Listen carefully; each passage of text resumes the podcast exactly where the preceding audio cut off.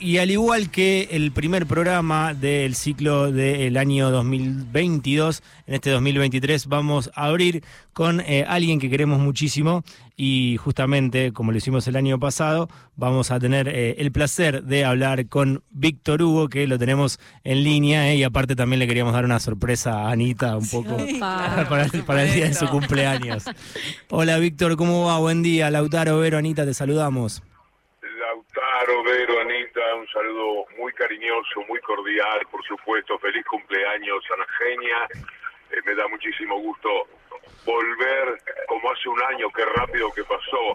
Y qué bien que lo han hecho, sostenerse el Nacional Rock eh, con un programa que tiene tantas notas, tanta repercusión, ha sido increíble lo que pudieron hacer, la convocatoria para conseguir entrevistados que son un lujo, eh, no se consigue a veces, por lo menos por eh, de mi lado. Así que felicitaciones y, y que este año tenga el mismo transcurso exitoso del 2022.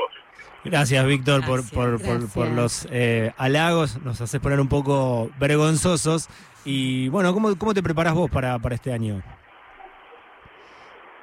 Estoy en la televisión un poquitito menos fuerte que el año pasado, no tengo ya la columna de todos los días, tengo una salidita los lunes, eh, pero con eso me gusta tener para dar pelea.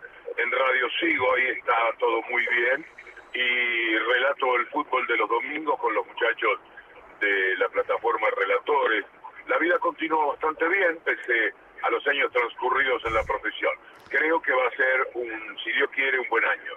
Bueno, esperemos que así sea, Víctor. Y yo ayer pensaba cuando te veía ahí en esa charla que fuiste a, dar sobre el Mundial en Villa Gesell, si ahora que pasaron más de dos meses, el 18 se cumplió dos meses, si sos consciente de- del Mundial que hiciste vos como profesional, como relator, pero también del que viviste viéndolo a Messi, teniendo en cuenta, no para comparar, porque a mí no me gusta mucho comparar lo que sucedía con, con- Maradona, ahora que se compara mucho con Messi, pero bueno, tuviste obviamente eh, los relatos clásicos del Mundial 86 y ahora estos, si ya tomaste dimensión de lo que pasó en, en ese Mundial de, de Qatar.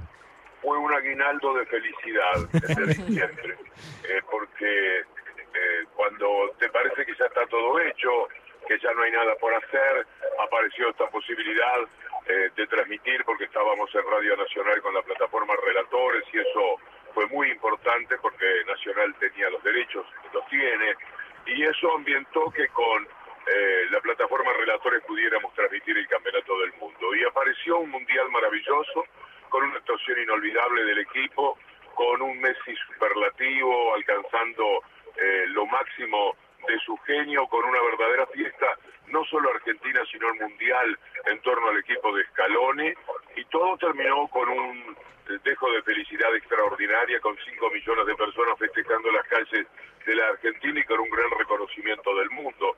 Y estar ahí, poderlo relatar, poderlo contar, haberlo hecho con mucha suerte en lo profesional, que salieran las cosas de la mejor manera, eso un plus que no pararé de agradecer nunca en mi vida, porque habían pasado 36 años de la otra gran satisfacción que fue transmitir el Mundial ganado por eh, el equipo de Bilardo y de Diego, como ahora el de Scaloni y el de Messi. Con lo cual estoy agradecido a la vida una vez más y suelo decir, vida, no me debes nada, y lo digo de corazón. Víctor, soy Verónica. Solamente tengo palabras de agradecimiento por este momento, la gentileza que tenés de atendernos eh, un rato antes de, empezar eh, el programa, de apadrinar este, este espacio que tanto queremos y que, como vos decís, también es, mucha fortuna para nosotros poder estar acá en esta segunda temporada de Rock and. Este, y bueno, espero en algún momento poder darte un abrazo, saludarte en vivo, este, encontrarnos por ahí, no sé si en alguna sala de teatro o, o- o en alguna oportunidad, así que muchas gracias.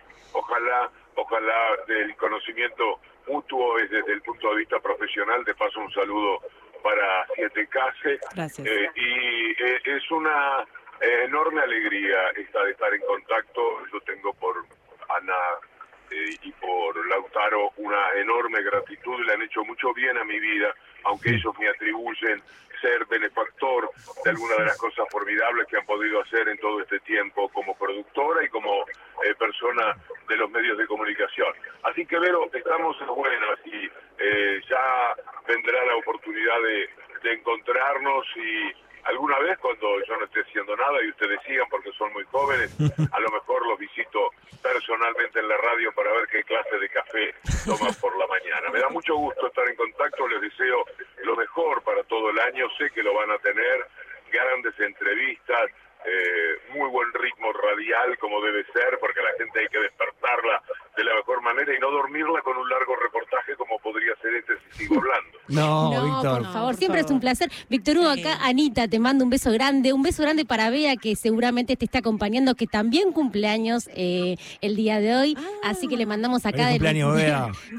un beso grande y enorme.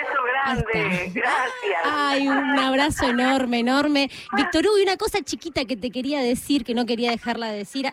Este, el fin de semana tuve la oportunidad de, y el privilegio de acompañarte a Villa Gesell y escucharte en una charla donde vos hacías una analogía que me pareció extraordinaria respecto al mundial que tenemos que jugar este año, que tiene que ver con un mundial este, de la- en las elecciones, eh, de elegir qué tipo de país queremos. Y nos gustaría una última reflexión respecto a eso.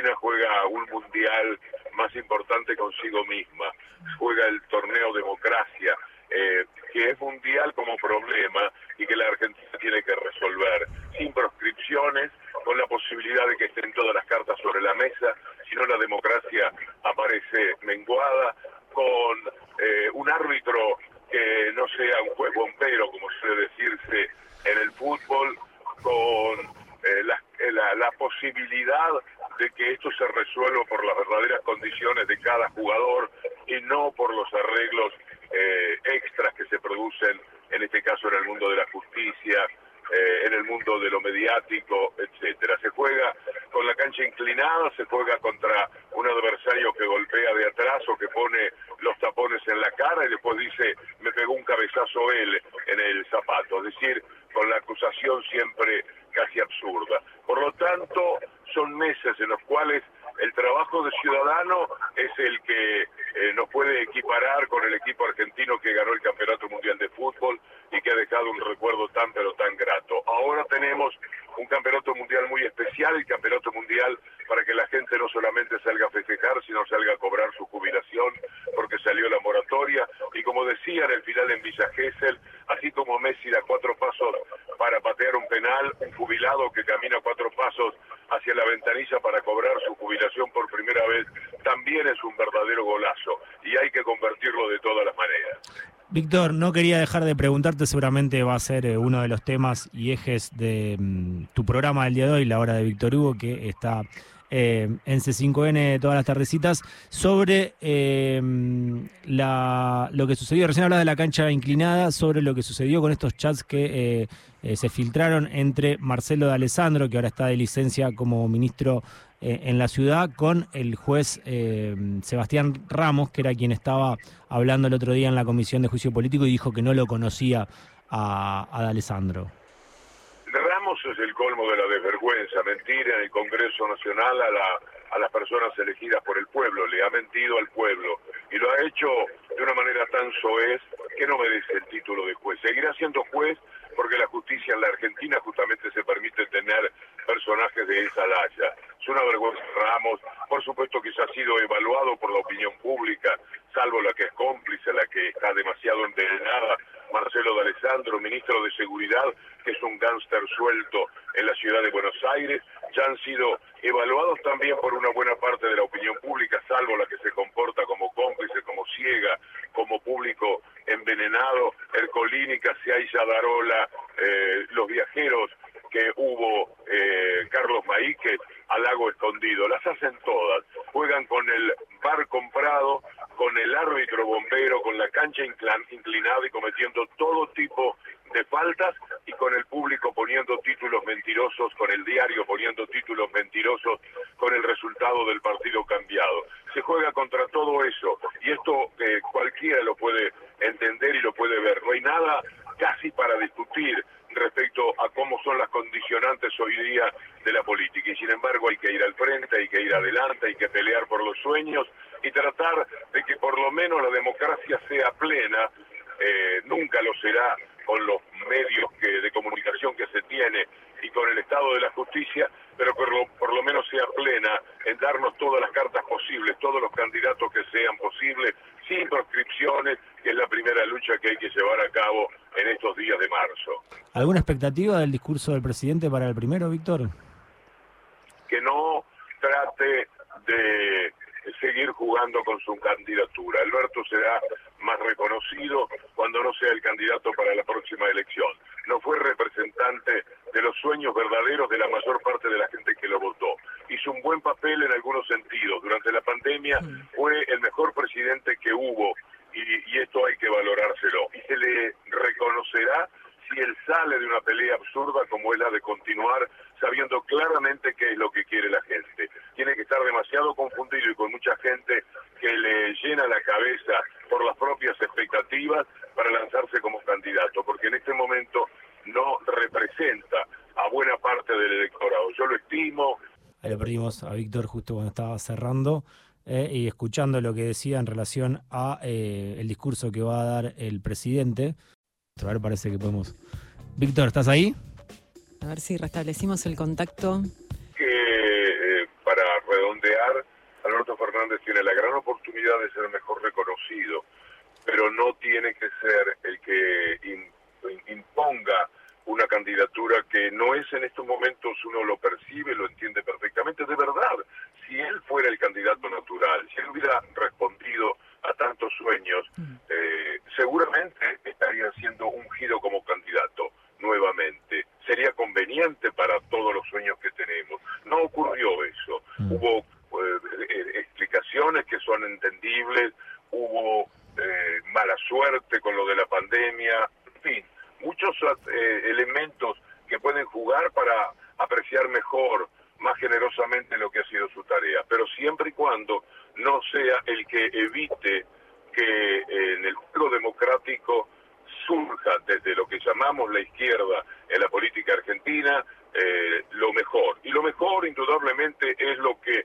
de manera, de manera casi unánime se quiere, que es la candidatura de Cristina Fernández de Kirchner. Ojalá que el primero de marzo, con Cristina al lado en su discurso, esté luchando por terminar con la proscripción y que de la lectura que hagamos surja que eh, ha de alguna manera eh, reconocido que lo que pasa dentro de los que lo ungieron como presidente es desear eh, otra posibilidad, otra otra posibilidad de lucha para, para este año. Me gusta mucho porque no he querido retirarme de ciertas gratitudes que tengo de los tiempos de la pandemia, pero la lectura política de este momento me lleva a decir esto que, que manifiesto ahora. Que lo que se quiere del lado del kirchnerismo es que la candidata sea Cristina Fernández de Kirchner.